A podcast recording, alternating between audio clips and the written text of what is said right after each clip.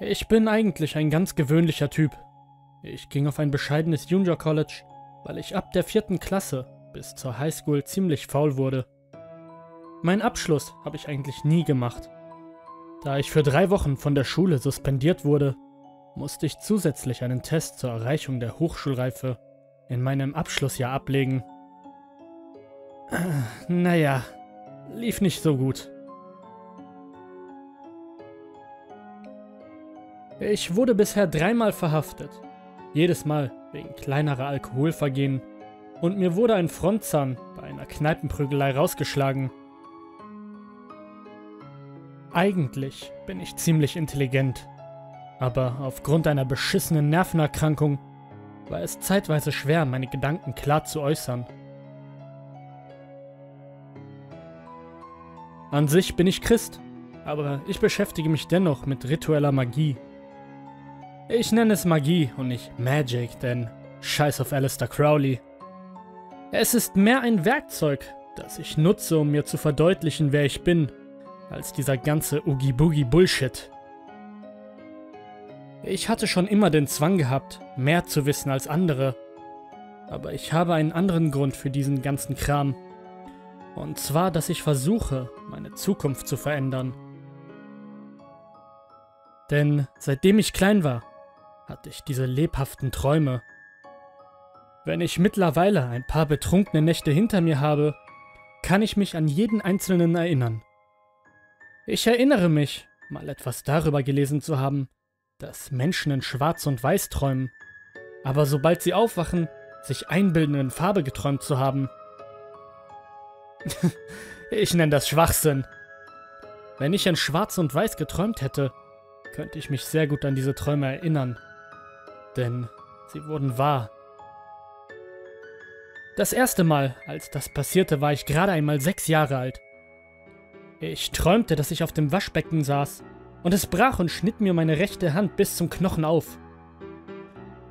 Und ungefähr ein Jahr später passierte das auch.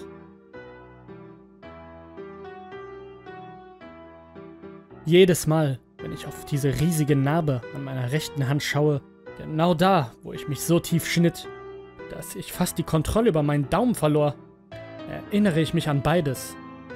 Wie ich es vorhersehen konnte, aber es mir nicht möglich war, es abzuwenden. Seitdem passiert es unzählige Male. Mir war es nie möglich, diese Träume abzuwenden. Über die Jahre konnte ich sehen, wie mein Vater starb. Ich konnte jedes einzelne Mal sehen, wie ich verhaftet wurde. Ich konnte sehen, wie meine Beziehung begann und endete. Ich konnte sehen, wie ich die Menschen verletzte, die ich eigentlich liebte. Ich konnte sehen, wie ich versuchte, voranzukommen, aber kläglich scheiterte. Ich konnte sehen, wie meine Schwester eine Fehlgeburt hatte. Ich konnte sehen, wie ich den Truck meines Vaters schrottete, den er mir hinterließ. Ich konnte sehen, wie ich aus meinem ersten Apartment herausgeworfen wurde. Verdammt! Ich habe sogar unglaublich banalen Scheiß gesehen. Wie das erste Mal, als ich einen Moxie getrunken habe. Alles passiert so, wie ich es träume. Später jedoch hatte ich einen Traum, der sich immer wiederholte. Er beginnt in einem netten Haus mit einer Frau, mit der ich, glaube ich, verheiratet bin. Wir haben ein romantisches Abendessen und ich sage alles Gute zum Geburtstag. Und sie erwidert. Ich kann nicht glauben, wie alt wir mittlerweile sind. Ich liebe dich genauso wie am ersten Tag. Wir gehen ins Schlafzimmer und haben Sex.